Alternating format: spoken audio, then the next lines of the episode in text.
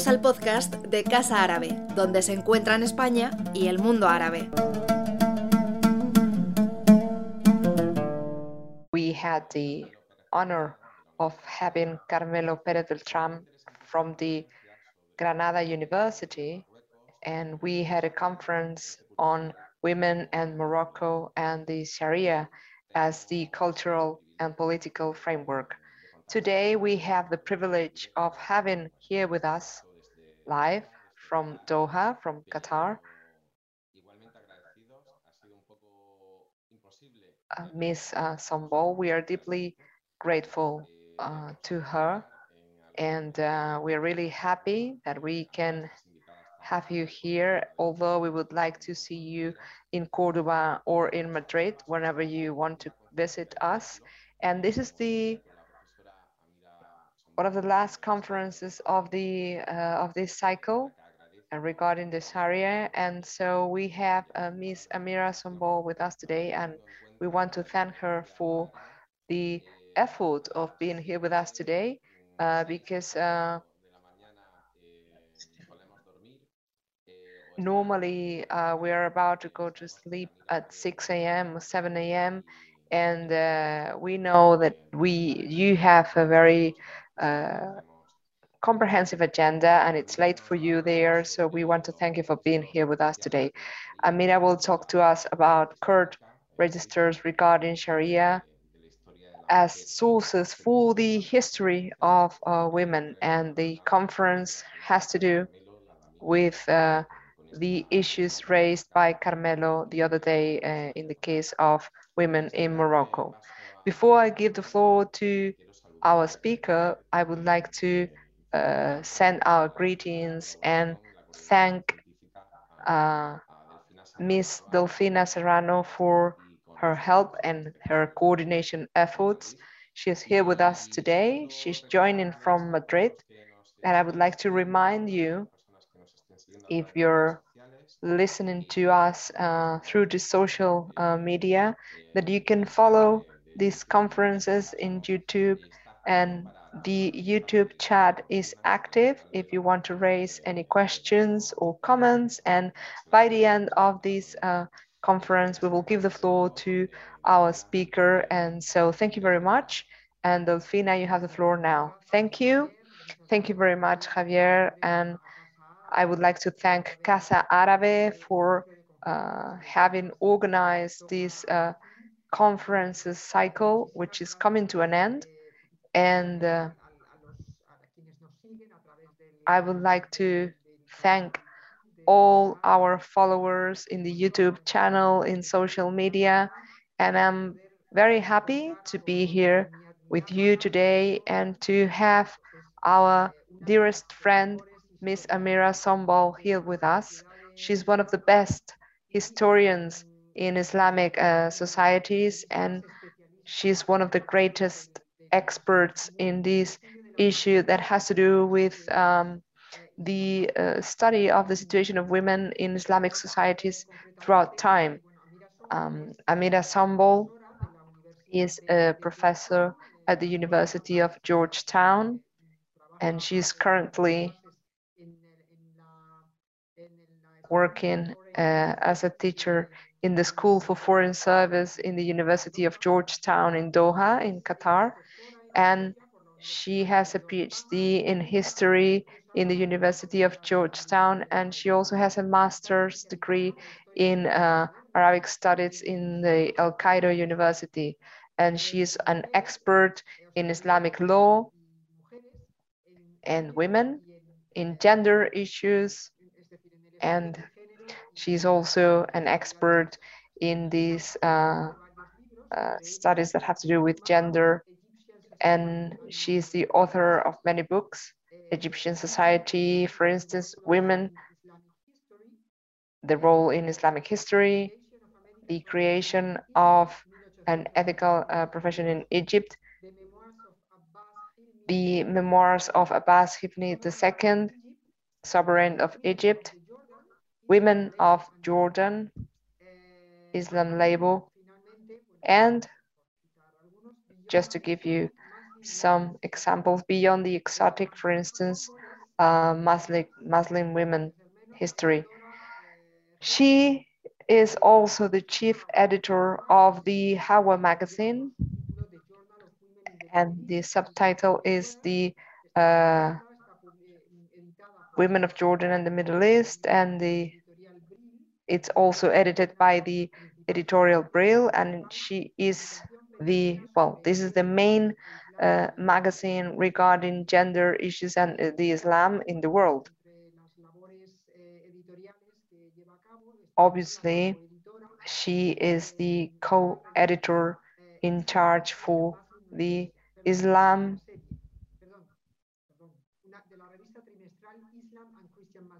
Islam and Christian Muslim uh, re relations um, in the UK. And she's also um, giving lectures in, in the uh, Georgetown University, and she's also teaching um, modern history, women, law, Islamic civilization. And without further ado, I would like to give the floor to our friend Amira Sonbol. You have the floor. Oh, thank you, Delfina. This is very kind of you, all of that. Uh, I don't really um, deserve half of what you said, but um, we'll leave it at that. uh, thank you very much for this in, uh, invitation. I'm happy to share with you the uh, um, lecture today that I'm going to give, uh, or actually it's a paper. And I'm uh, calling my paper Gender and Sharia, and the title is Where To. So I hope that gives an idea of what it is I am dealing with. I'm trying to make this into a contemporary debate. Um, I would like to start my talk by addressing the question, what is Sharia? Not only as a historical subject, but most significantly because of contemporary history and the ongoing unfolding of change in the Muslim world. Hence the title of my presentation, Where to Sharia? Since the last few decades of the 20th century, the modern family has faced new and unexpected trends, causing often surprising results. For the Islamic world, the mix of modernity, traditions, and authenticity, acting as competing rhizomatic forces, is leading toward new directions and trends of significant repercussions to social patterns and legal norms. This presentation proposes a focus on the Sharia as a legal system caught in the vortex of this change, on family as a location of conflict of various political forces, and on women as the center of this conflict, and as active participants in, in inevitable fluctuations in the status of women. At the heart of the vortex are socioeconomic, cultural, and political pressures, paralleled by an inflexibility of traditional forces, largely unwilling to catch up with changing times, to enact changes to family law, and accept a new outlook toward gender relations, in tune with socio-political changes in response to the social and economic challenges. A number of theses are presented here with relevance to family law gender relations, and Sharia. For one thing, gender relations are undergoing rapid changes as women's participation in ongoing political turmoil and economic production grows. The Arab Spring made evident the public role of women in political clashes and the importance of their support to ascending forces of the opposition, but also of the state depending on the events. This presentation focuses mostly on Egypt and its experience, but much of what is said here applies to other Arab countries like Tunis or Lebanon, where women were at the heart of the demonstrations that changed regimes and pushed for new constitutions. Changes in cultural dynamics beyond control of religious or Sharia norms are represented by new popular musical and artistic trends illustrating that the moving forces defining where changes are leading today are located in society at large rather than long accepted hegemonic groups represented by government supported organizations, religious centers, and parties or preacher leaders, even though these remain, oh, excuse me, even though these remain at the center of clashes over authority, particularly authority over women and family. But in a society with ever increasing population numbers, difficulties of life increasing with inflation of prices, privatization of the public sector, and the growing differences between rich and poor, a look at Egyptian communities, tastes, language, idioms, culture, and literary representations, including arts and theater, show it is the aesthetics of the social base that is represented everywhere. This includes greater gender mixing and public interaction as a normative, lived reality of people moving to work and to do their everyday life, to large crowds participating in political demonstrations or public concerts, pop singing and dancing in huge numbers in popular areas of the country, with literally tens of thousands taking place. The language used in the songs with open sexual references and innuendos that are widely sung point to a more liberated form of gender relations. While the Victorianism continues at the heart of personal status laws introduced under European tutelage, and basic traditional religious, sexual, and marital rules continue to be the basis of social relations, much has changed, and new forms of relations have made an appearance mimicking pre-modernity sexual and gender relations, appearing in new forms that allow for expediency, which has always been an aspect of flexibility in Sharia.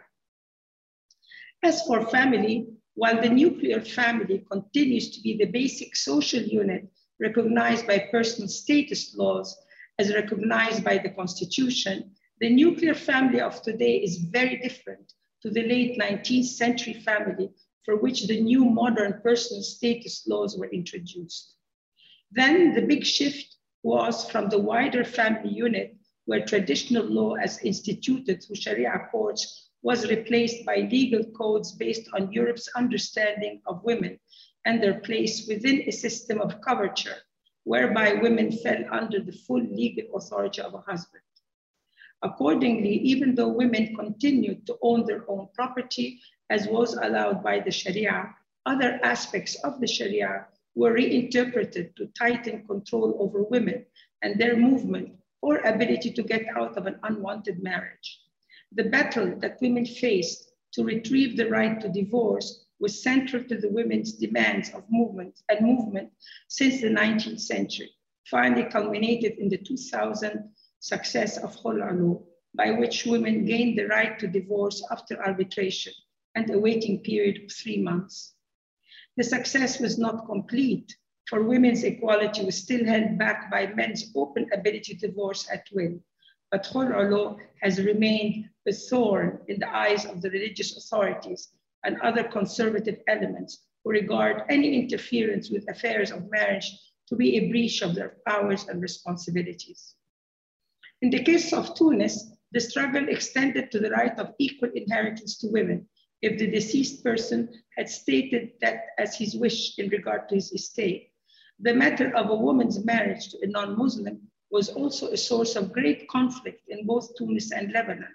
And the very fact that such points of centrality to fuqaha and their interpretation of Sharia courts since the medieval period and are today presenting breakthrough in the law allowing women what had been unheard of tells us much about the nature of Sharia and its ability to transform and change in philosophical outlook given change context and a will to change.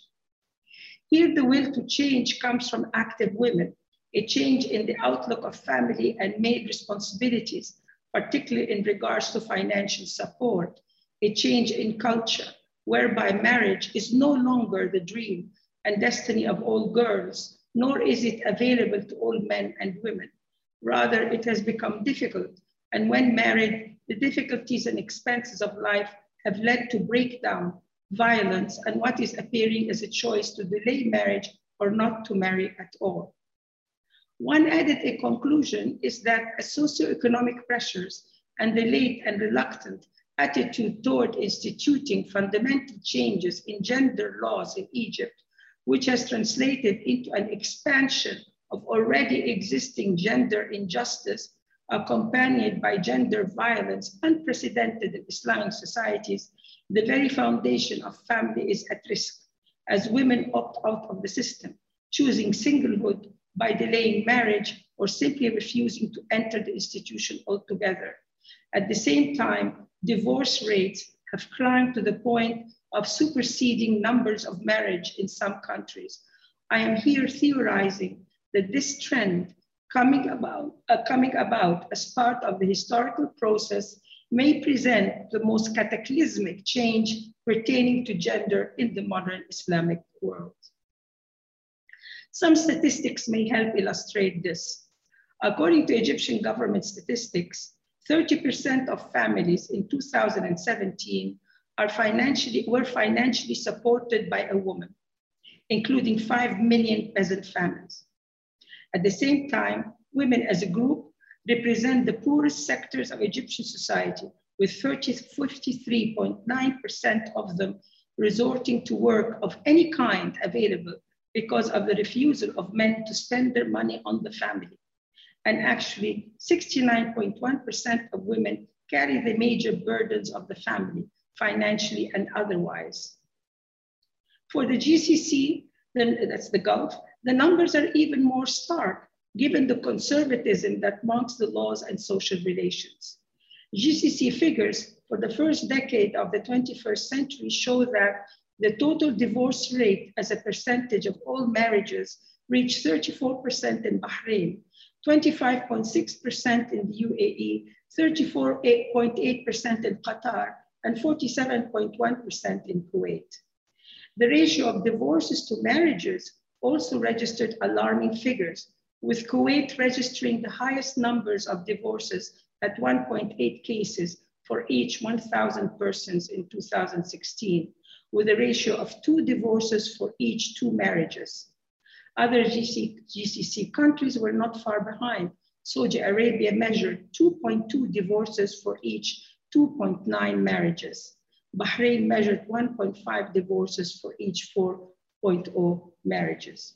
When the actual number of divorce and marriage contracts for GCC countries are compared, Saudi Arabia comes out on top with divorces at 70.6% marriages against 74.1 uh, divorces.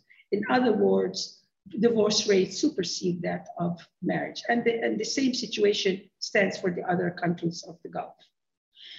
Um, the conclusion I'm stating here is something I'm developing for the final conclusion chapter of a book I have been working on about women and lived realities with a focus on marriage and Islamic history.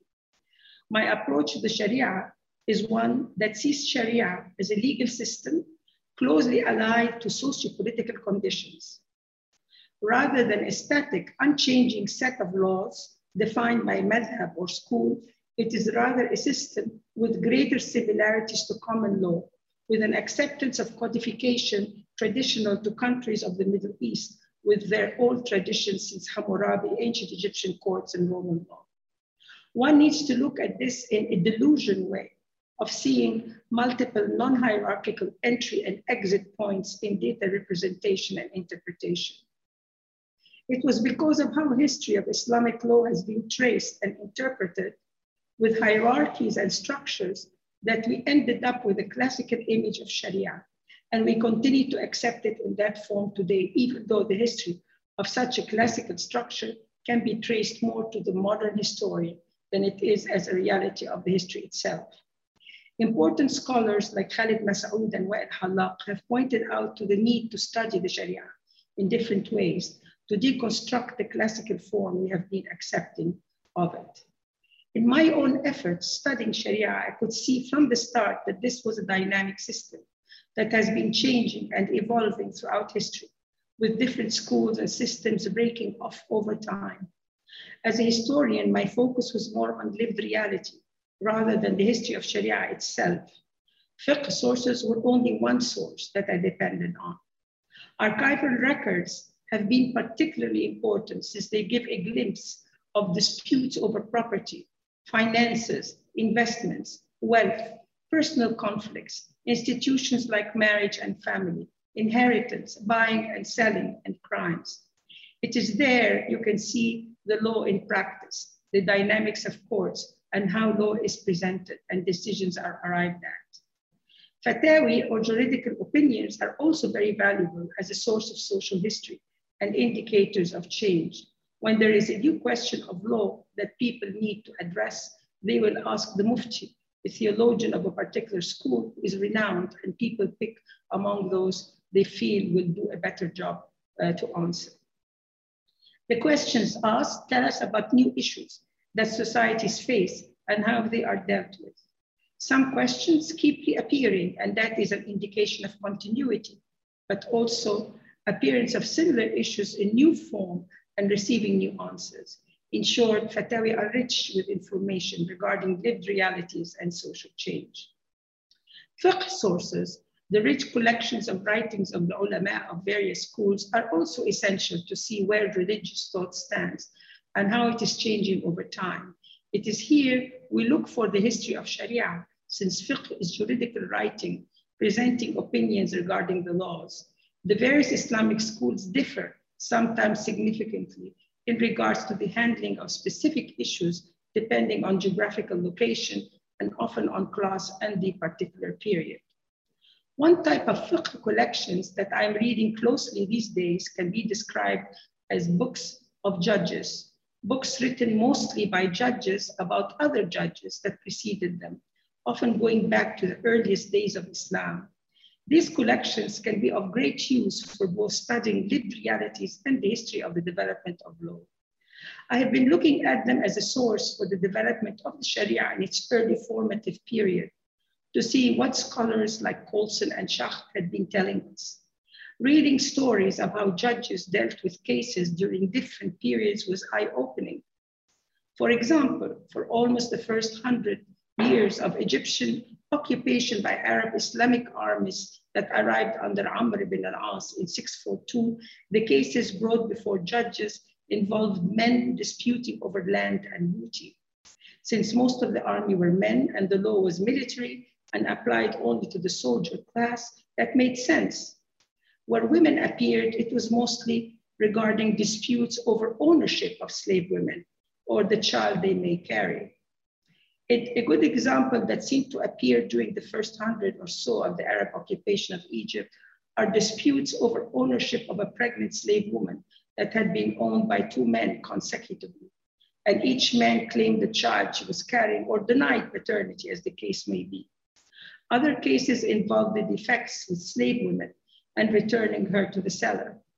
Interestingly, there were many differences between qadis regarding these cases, and some saw the demand of a customer who found something wrong with the slave woman that all his money returned back as a confession of zina, since the defect was discovered after the man had bedded the slave woman he had purchased and was now returning. The differences between findings of judges regarding same cases shows that there were no def definite laws regarding gender relations. Okay, here we go. Another point worth mentioning as example of the use of these books is when we begin to see references to hadiths as source of law. Since that is not regular and quite often it is reference to a caliph or a particular authority rather than the prophet. In fact, in this early collection dating back to 235H, that's uh, 849 AD, uh, quite often it is reference to the urf of a tribe or of a town that is used as basis for the decision made. For example, in a discussion of how many days can a slave be left as a uqda, after which slave can be returned, the speaker quoted named Qatada with an isnad going back to the Prophet mentions the people of Medina say three days, it is three days. So uh, there is no, we, we don't see this whole idea of, of the history and, and the authenticity of, uh, of hadith, all of this comes much later after Shafi. One last point is in regards uh, to the dominance of references to slave women in the early judge books. As an example is one where a man swore divorce if the judge would judge a particular way, and the judge did so, so the divorce fell. The judge wanted to fix this by returning the wife to the man, but the latter held back. To make up for this, the judge then brought out one of his slave women and gave her to the man as a replacement for the wife. A last example, they agreed, I quote, I'm quoting, they agreed that if he claimed that a slave woman or a woman married to another man, or if a woman claimed that her husband divorced her, or a slave woman claimed that her master freed her and that she is free, and it goes on that way, that whole long quote, showing parallelism in regards to married women and or slave women. And you find this all the time. Given the earlier need to legislate for slave women, it seemed that uh, this is one important reason why there is such a close relationship between laws dealing with women and with slave women, an observation made by Kecia Ali in her important work. And reading it, it really is mind blowing when you see how it is that the, the judges confluted the women, uh, did not really see uh, the, the, the, the, big differences, even dealing with the zina for, uh, for, for concubine, for a slave. From this type of source, we can see that Sharia developed with changing times and did not come as a complete system as the Islamic right continues to accept today. Given the various ways that property was divided in these early works, not following the rules that later became established as inheritance laws, demands that inheritance laws can and should be rethought uh, given new economic uh, conditions should receive greater attention today. Inheritance laws that deny women full rights to inherited property today in the Islamic world are tied to the principle of qiwama, which remains the central pillar upon which the prototype of the modern family in the Islamic world stands by giving the male power over females and minor children. The family may be monogamous or polygamous. The household may shelter a, a nuclear or extended group. The mother may be the breadwinner or the father may be deceased but it is always a male who is given the legal and social recognition as head of the family with almost absolute power over the women folk and children. It is only when there is no surviving male or a male willing to take on the responsibility of the family that the woman becomes recognized qayyim, and even then it is seen as an ex exception or aberration necessitated by circumstances. I would, like to end by focusing on two interrelated situations related to Sharia today. Both stem from and support my earlier remarks. The first has to, to, to do with the transformation of culture and its connection with Sharia, and the second are examples of the transformative nature of Sharia. In two, first, uh, transforming the culture. In 2018, a confrontation between a famous classical style singer who heads the Singers Syndicate of Egypt and a young hip hop rap artist famed for his baladi or popular colloquial style, made clear the generational gap and clash of culture that has marked the ongoing political struggle in Egypt since the Arab Spring. Offended by what he considered unacceptable taste and immoral language and what he condemned as degradation of music, the syndicate had asked the police to interfere and stop a planned massive uh, beach concert to be held by the rap group. With legal authority behind him, he was successful, and the concert was stopped, notwithstanding the fact that over a thousand tickets had been sold for the event. The public reaction to this story was in itself telling of the cultural and generational split in Egyptian society. While much of the business financed uh, media representing an older conservative generation praised the canceling of the event and called for more strict observation of artistic space and control of immoral, corrupted forms of musical expression. There was incredulity among the general public, whose musical tastes were clearly open to new forms of music. And while many expressed dislike of the actual maharajan, carnival type of music, a name by which the particular genre is known, most still saw every reason for allowing freedom of artistic expression. I myself reacted to this news, having followed this particular artistic genre for some time in an effort to understand the implication to social transformations. I penned a short message to Yom Saba, Egypt's popular online newspaper, asking the syndicate head how he would feel if someone brought the police in to block his concert because they did not enjoy his style of song.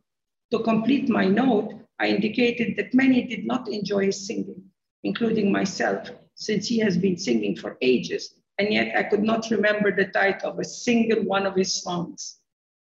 It is interesting that the paper published my remarks, notwithstanding its affiliation to the conservative forces that support government control of the public space. Uh, just for the record, the latest Maharajan song, uh, known as Bint al Jiran, received 588 plus million hits in one post on YouTube. I looked it, looked it up before I came on, uh, on this lecture. The, the generation gap with its accompanying cultural clash relates directly to social relations and subsequently to clashes over family personal status law with the Sharia at the center of the debates.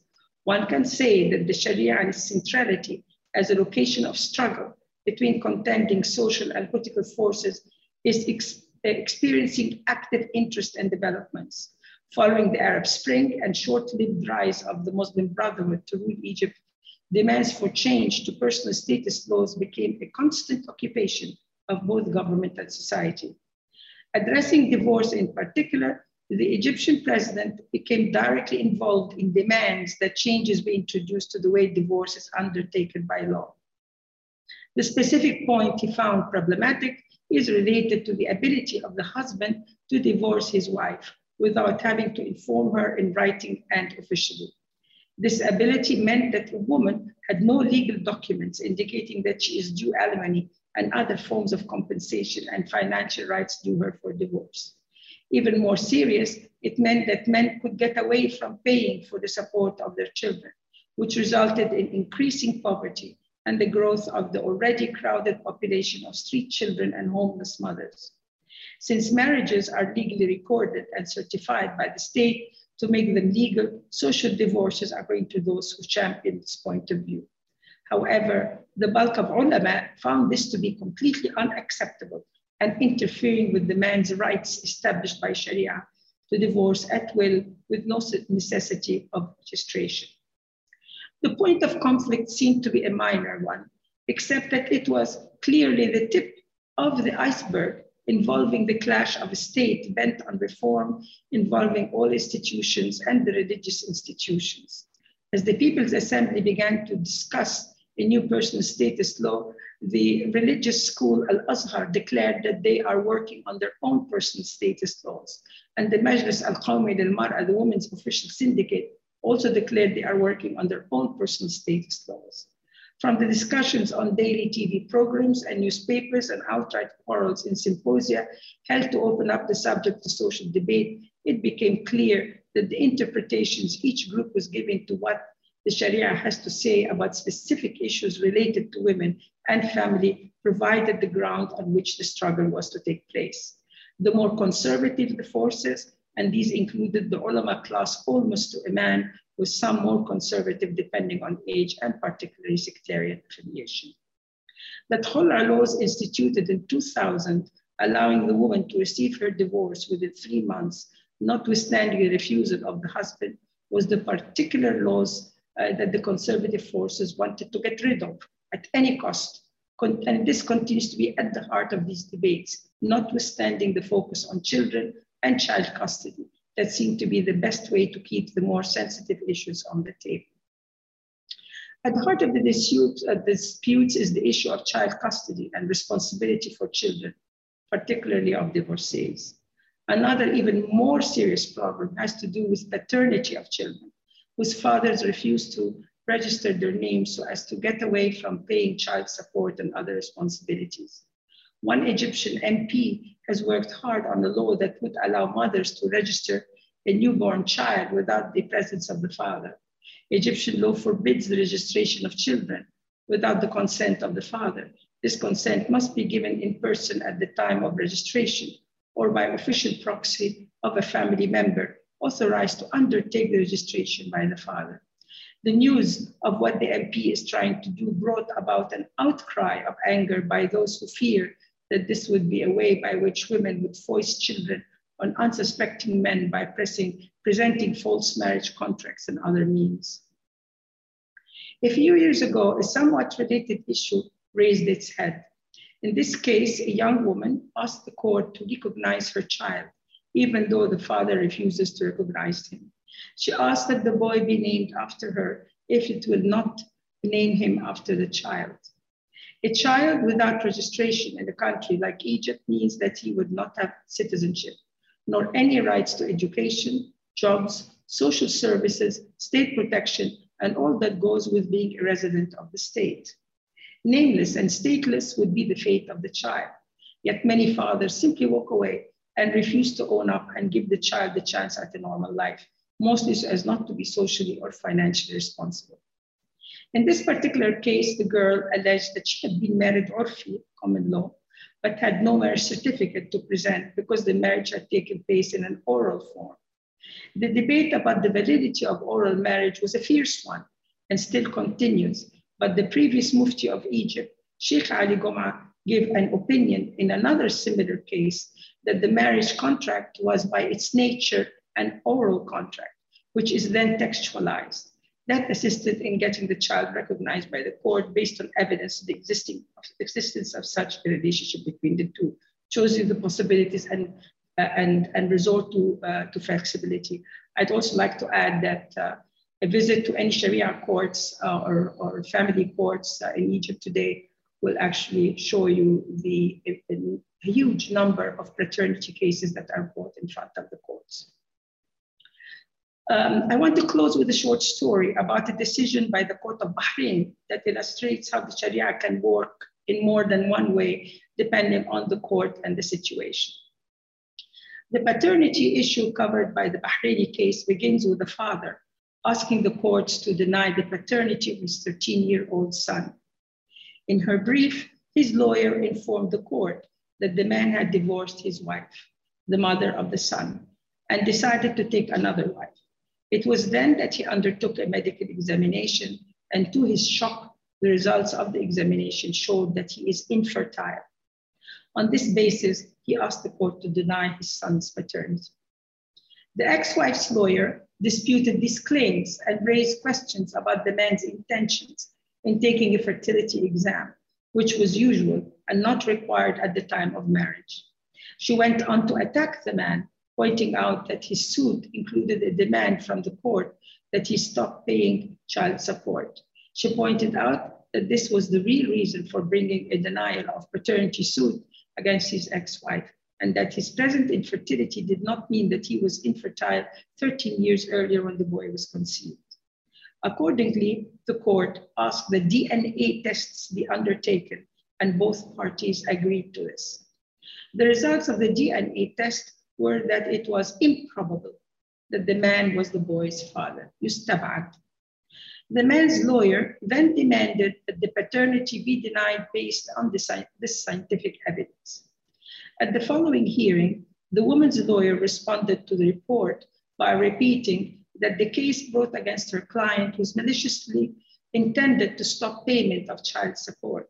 This was particularly because it is known that the medical examination undertaken before was to get out of paying child support. She went on to point out that the plaintiff was born in 1984 and not being fertile in 2000 did not mean that he was not fertile at the time the boy was conceived. Most important, the lawyer criticized the DNA results for being inaccurate and described the report as short of evidence because improbable is not equal to certainty and therefore is insufficient for a legal finding denying the paternity of a 13 year old boy.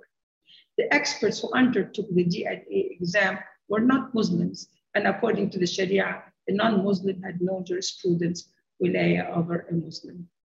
After the man's lawyer concluded her presentation, drawing attention to the corroborative testimony of both the DNA findings of the government's own criminal labs and of the doctor specialist, the judges withdrew to deliberate.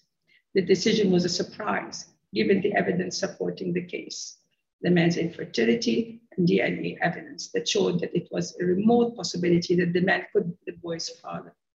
Simply put, the court agreed with the mother's lawyer on almost all points.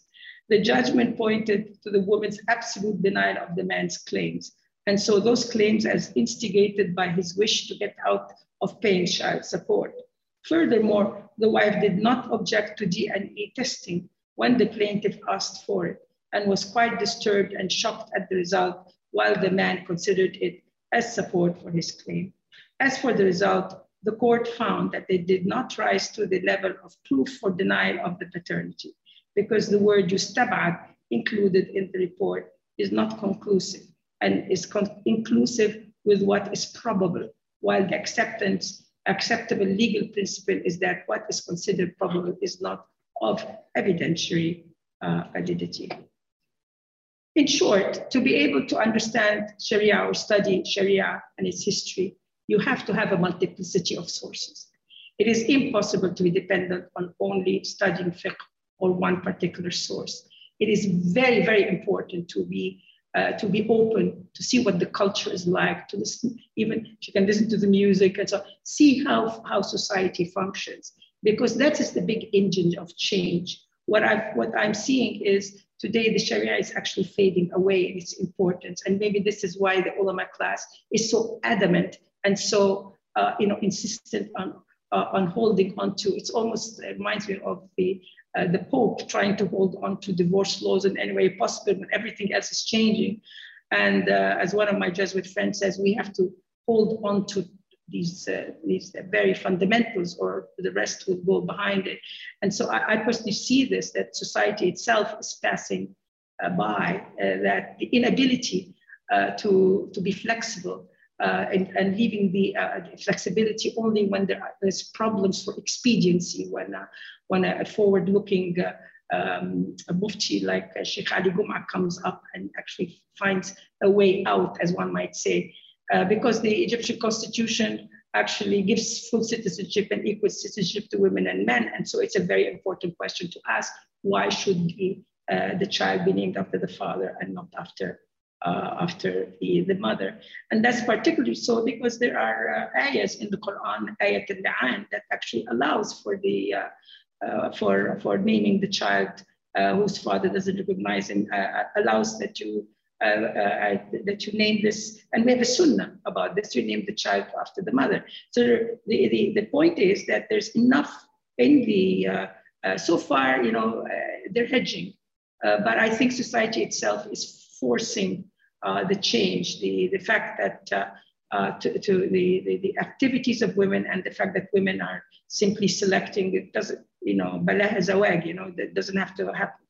And I think that in itself is a, a very revolutionary point. and I wanted to, uh, to, to open this with my colleagues and discuss it, how you guys feel, feel about that. Uh, it, it's a, uh, you all work on this, you've worked on this. Uh, the, the, other thing is, uh, if, if I may just take another minute, is that because I have uh, read um, so closely archival records and I'm reading also a lot of other literature sources, I find it interesting that we talk about singlehood as something new, but I don't see it as, as new for the, for the pre-modern period. Most slave women, except for the ones who were taken as concubines, were actually uh, single. And these constituted a huge proportion of women in that society. And this is something we should look at.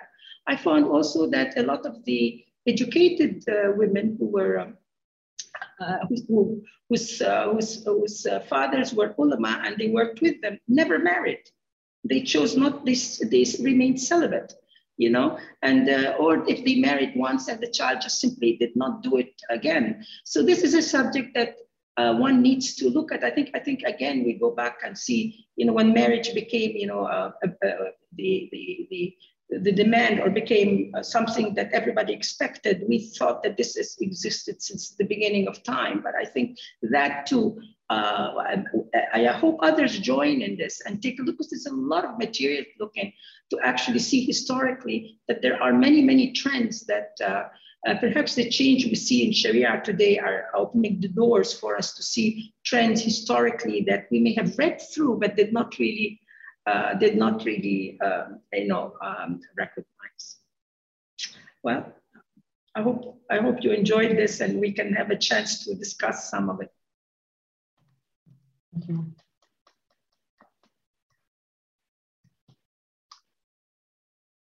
Thank you. Gracias. Uh, Javier, quizá quieres. Thank you very much. Thank you, Javier. I don't know if you want to. Yes. Thank you. Thank you very much, Amira. As I said at the beginning, it's a real uh, pleasure for us to have you here with us today in Casa Árabe. Eh, de forma objetiva, sobre todo, despejando Uh, sobre todo because uh, with your uh, conference, you have been able to. Uh, Can you repeat it because I didn't hear the English?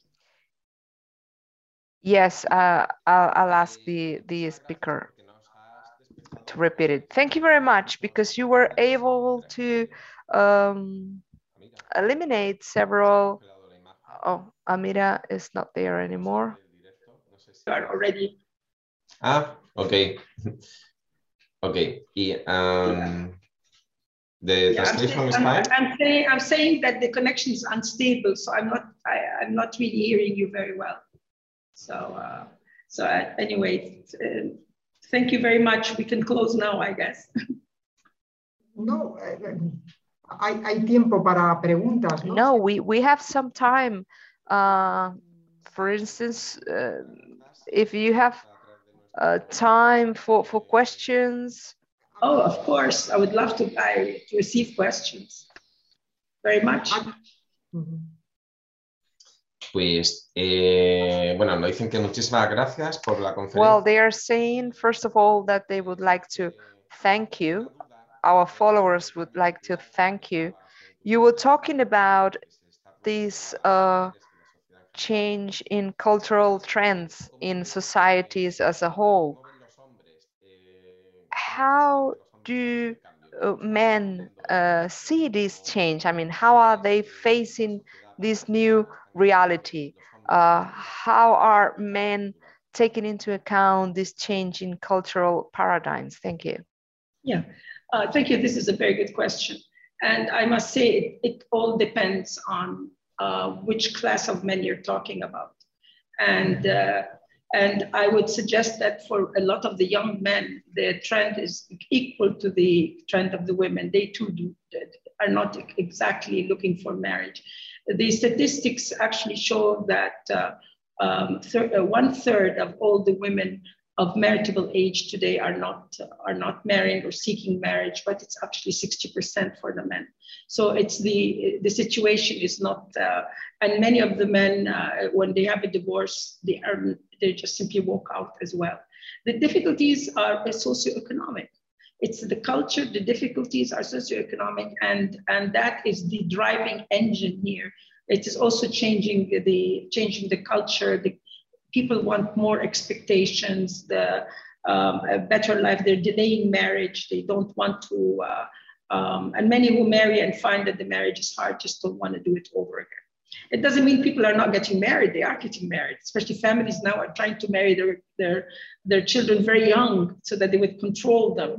Uh, but the marriages, the, the, the rate of uh, divorce amongst the newly married is, uh, I didn't bring the statistics in because I want to check them. They're, they appear to be way out, you know, of, uh, of the number of, of marriages that end up in divorce uh, of the younger, younger people. We have a real problem. And this is why I'm pointing out if they do not change the laws, if they do not work on making the Sharia, the, the, the personal status laws more attuned to the spirit of the Sharia rather than the laws that they've created and, and described as Sharia, uh, I think we're looking at family fading away and uh, choices of, uh, uh you know, uh, different kinds of. Um, uh, they also allowed for new types of marriage. I mean, people now are opting, it's one of the biggest problems, they're opting for urfi marriage.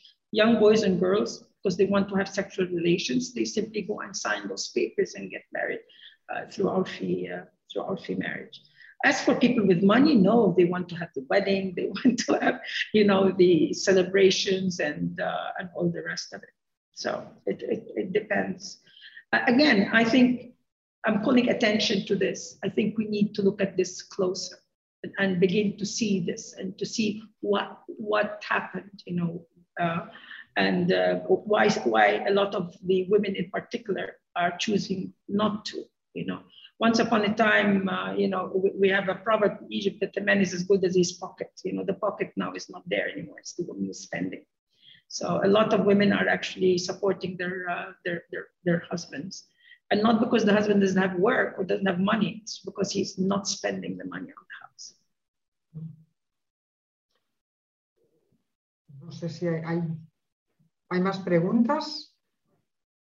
Bueno, a través de redes sociales. I don't know if we have more questions. No, we don't. Uh, maybe we can close. Well, if you allow me, I would like to make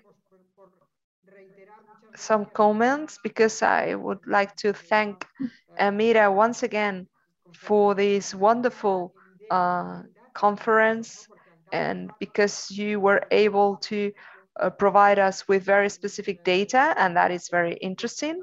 Uh, this data regarding the number of divorces is very interesting and with that we can have and a snapshot of the situation and sometimes we have um, a very uh, different idea of the situation of women in Islamic countries and the image that we have regarding Sharia is, is also very different to your reality. And, and in your conference, uh, you were talking about the changes in society, very important changes affecting women.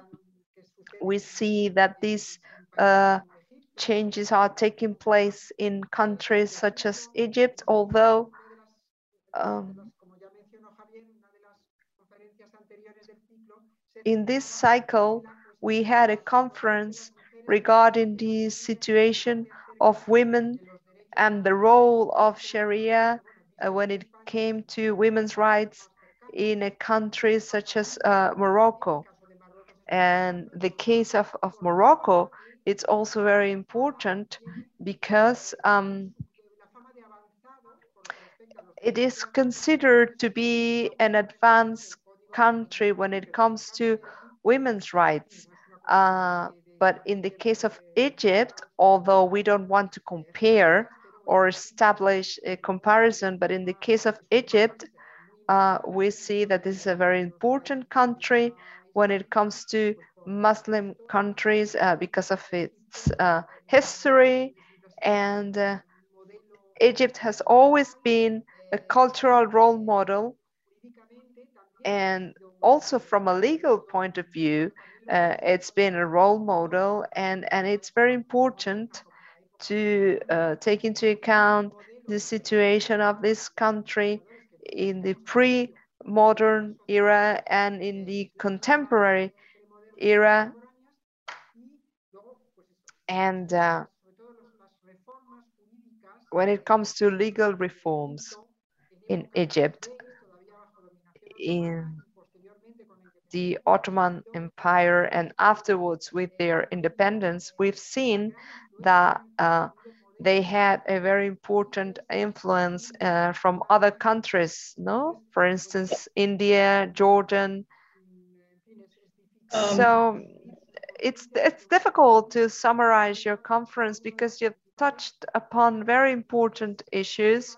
I think one of the main ideas that you were able to convey during your conference has to do with the fact that currently there is a very important separation between uh, Sharia and society, especially women, young people, Absolutely. And uh, especially if we take into account this anecdote regarding the rap singer, and this is something that is unprecedented because the Sharia has survived up until now because it was able to adapt to socio-economic uh, changes in society. But I think this is not the case anymore. Um, especially if we take into account colonization and then independence processes in, in different countries and with the idea of modernizing societies and the role of women, maybe there was a, a, more oppression, more control. You know, I, I, I maybe I sh- maybe I um, this is too early to talk about this, but basically, what what I have seen uh, as a as a historian is that it's really in the 19th century. Uh, and I've written about this uh, when it came to change in law in the 19th century. From my reading of, uh, of court records, it becomes very, very clear that uh, the umbrella of religion was actually extended in the 19th century, but did not exist before.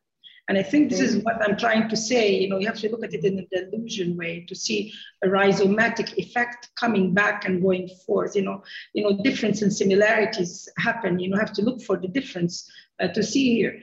But it, it, it is important to point this out that uh, um, a good example is the Azhar, which has become now so powerful. If you go back to studying uh, uh the schools uh, before the 19th century, you're going to find that in Egypt there were about, uh, I think Cairo alone had, maybe I'm wrong, but about 17 different uh, uh religious centers and schools. Uh, the most important theologian or the or writer, Imam al-Suyuti, did not even uh, come from the Asaris, from the Shia, a different school altogether. So what we see is this a unification in the 19th century of the religious authority together with the, with the coming of a, of a strong state. And that is with the coming of first Muhammad Ali Pasha and his, uh, his uh, beginning to, to, to, to create, you know, particular uh, courts, economic courts. But by the end of the century, uh, there is definite, a definite choice. For the first time, the Azhar has a, has a, um, uh, um, sheikh who is um, um, Hanafi, never. They've always had they've always had a Shafi'i. Only twice uh, they had uh, they, they had uh, a Maliki, and for the first time, it was only in, during the time of Khedive Ismail. We see this this unification of a particular madhab, a particular school. Then we come to King Fuad's time, and he kicked out in one uh, in one hit 70 uh, ulama. He did not like them because they were against him. So we see the marriage between state and and uh, and, and uh, centrality. And so all of a sudden, everything became power of religion and supporting. Before that, that wasn't the case. And this is why the church also became very powerful. It was part of that, uh, that uh, the new laws that were introduced, uh, Christians could never not, not go to uh, Muslim courts anymore.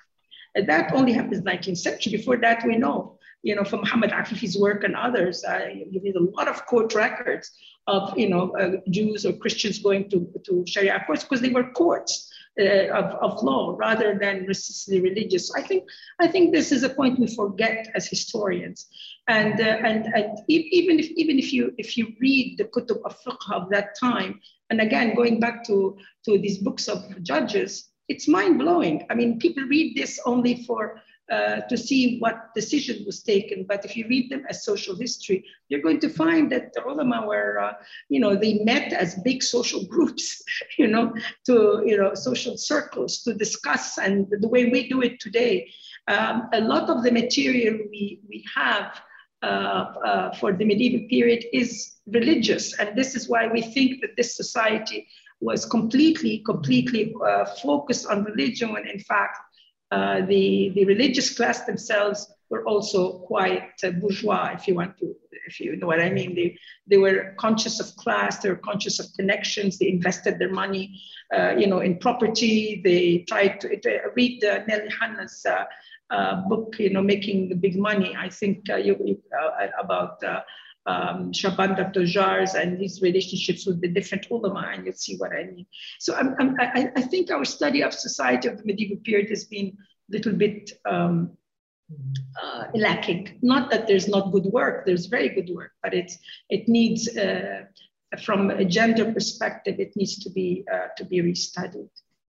Mm-hmm. As for Morocco, the Moroccan case is very interesting because they're very successful, but this is a, a, case where it is driven from on top. It's driven by the by the king, by the monarchy. It is it is pushed from on top. However, they have the very same. I think you should read up about the divorce rates, and then you're going to find that it's no different uh, than the rest of the, of the Arab world. If you take a look, uh, the Moroccan ladies need to also look, they're going to find that the real engine of change that is causing is because, and it's a good thing we have a king that is, uh, is doing it, but uh, Uh, but uh, you're going to see that it is no different than what you have uh, elsewhere. Gracias. Eh, sí, esto, esta expansión. And this expansion of religion or the uh, religious uh, hold uh, from the 19th century onwards, it's uh, quite paradoxical and it, uh, it's in contrast with the, the image of uh, what we could call the secularization of the law in in West in um, Islamic societies in other regions uh, with an Islamic majority. Actually, what what was it? Uh, it was an expansion of the control held by the state on the religious sphere. So it's the control of the state on religion. So this is these are the consequences, and uh, you know, with uh, with the the undesirable effects of all bodies or institutions controlled by the state that can impose an interpretation of religion or a religious model that is not shared very often by uh, many different uh, areas, uh, sectors of society, such as women, for instance. I don't know whether you agree with this, but at any rate, I think that you've made um, a number of very uh, important points. You mentioned this point and case of uh, children that were uh, born from informal marriages. As uh, when uh, you mentioned the Urfi, the Urfi marriages, and for those who don't, are not familiar with this terminology, these are marriages that are uh, what we could call informal uh, marriages or uh, de facto marriages that have been socially recognized but don't have a legal uh, validity or are not registered in an official certificate. Well, the, only, the problem with that is that uh, marriage in Islam is uh, by ishar, by, by declaration. Mm -hmm. And so it's really the modern state that required uh, uh the um, uh, you know, registration of marriage and um, and so basically how can how can you say they're not uh, they're not married when uh, it's a declaration? At any rate this is like a hila that they that that, that, the, that the mufti uh, that the mufti used. And he used it for another case. It's not the case i was talking about of two movie stars. And it's a very very famous case. You can read about it because they're very famous movie stars. And uh, the movie star refused to take uh, a dna the woman had uh, twins, and it became a cause celebre and very, very, very famous. And in fact, uh, the the the the uh, kids were declared his, and she actually went to court for a divorce from him, to divorce from him when she didn't have a single piece of paper. And he was told, he said, "We have pictures of you everywhere together. So what is it? Was it zina or was it marriage? You know." Mm-hmm. So, um, because the zina means you get six years in prison, so or something like that. So, so the, the thing is that they have ways and they use the ways. Uh, the the but that also tells us that society itself is bypassing that uh, because the ways themselves do not should not be needed uh, because life has changed. You know, situation has has. Uh, has changed. I honestly don't know where it's going, Delfina, and that's why my, my title was Where To you know, after having having spent years and years and years reading, uh, you know, court records, um, I, I, can I can see what's happening. I can see that we're going back to where we were because in courts before there was a lot of leniency. I mean, I remember a court case, and this was actually from Upper Egypt, where uh, the man went to complain that his wife went out, and uh, he went looking for her, found her two years later married to another man. And so he, he, came to court saying, I want my wife back. So they went, sent for her and, and brought her and she said, What is this? She said, Well, no, this man uh, had said, If I treat you badly, uh, then you can, I, you can walk out on me. So I walked out and he treated me badly. I walked out on him. And yeah, I found another man. Now I'm with another husband. He's good to me. And, uh, and it's very interesting. The judge told the first husband not to bother her. So I mean, where did that happen? Where did that go? you know, these are the questions I ask. You know, oh, why is it that today it should be considered a zania, should be in prison for God only knows how long, and all the rest of it. Why? Because this man maltreated her, but she couldn't get a divorce from it. However, yeah, before that, the, you say this is or, but that's how life was. It was, he had a, uh, a system that was uh, applied. You could not do something like this today. So, uh, uh, uh reading court records, also, uh, you find that the life that the people had is not as medieval as we imagine it. marriage and intermarrying, you know, over and over was normative. It was not. it was not something today. You marry once, you become a divorcee, and it's you know it's very Victorian in its approach. So, but today that's not happening, or that's changing too. Women, when they're not happy, they just walk out of a marriage and they remarry, etc. So, what I'm trying to say is that as as the government itself becomes less uh, controlling, and as the and the religious groups are less logical, and as as women uh, uh, are now more accepting of work and leaving the home to work, uh, they have their own money and they like, and they've always had their own money, by the way, women. I just finished an article, if you're interested, I'll send it to you, about uh, women and the money before the modern period, all through court records. And it shows you the immense amount of money that women actually manage to accumulate, even through uh, not just investments, but also by marrying and, and, and remarrying. So, uh, uh, so we, we, we, see this, uh, these trends, uh, you know, beginning to, to happen again um, by virtue of, again, the power of the situation, the, the history at play, if you want to put it. It's the, it's, it's the historical process bringing about what one should expect to, uh, uh, for it to happen. Gracias.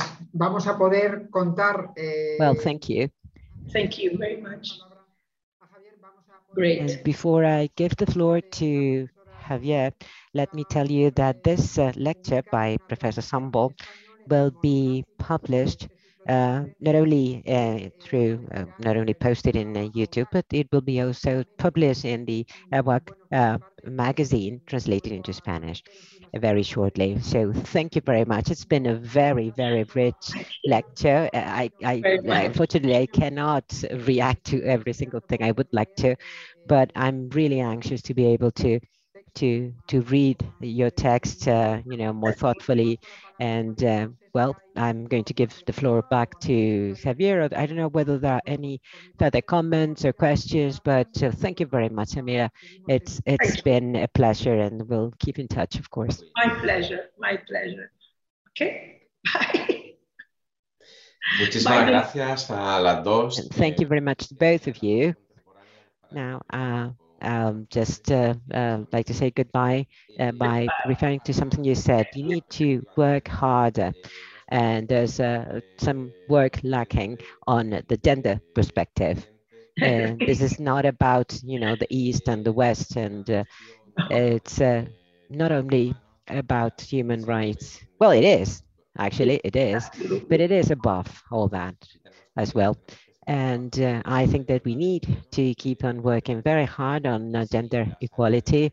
And if uh, uh Sharia, in this case, can be dynamic and can be adaptive and, and can uh, be uh, interpreted in, in many ways, well, the, this is a very interesting avenue to explore we will uh, keep a close eye uh, on the uh, history and how it evolves, and but from a very more positive angle. Thank you, thank you so much.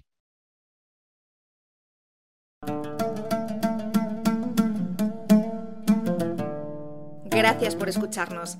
Si quieres estar al corriente de todas nuestras actividades, consulta nuestra página web en www.casaarabe.es. También puedes seguirnos en nuestros canales en las redes sociales en Instagram, Twitter y Facebook.